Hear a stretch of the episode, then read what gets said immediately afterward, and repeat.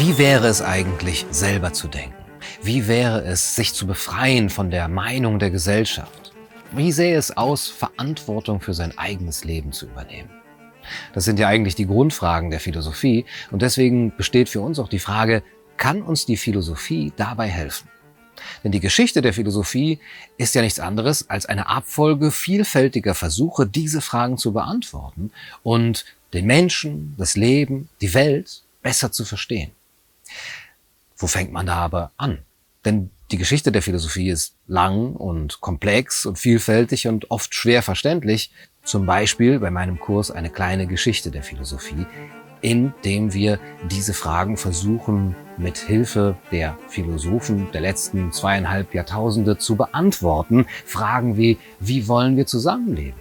Wie sähe eine gerechte Gesellschaft aus? Wie viel Freiheit brauchen wir? Aber auch Fragen der Ethik.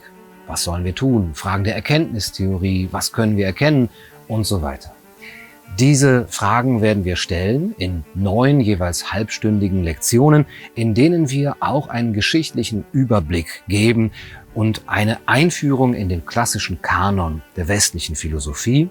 Wir werden das versuchen verständlich zu machen. Ich werde das dort zusammenfassen und wir haben auch die Gelegenheit, es zu vertiefen und weiterzuführen in drei Live-Stunden, in denen wir uns austauschen können, in denen wir Fragen stellen können und in denen wir diese Themen und Fragen diskutieren können.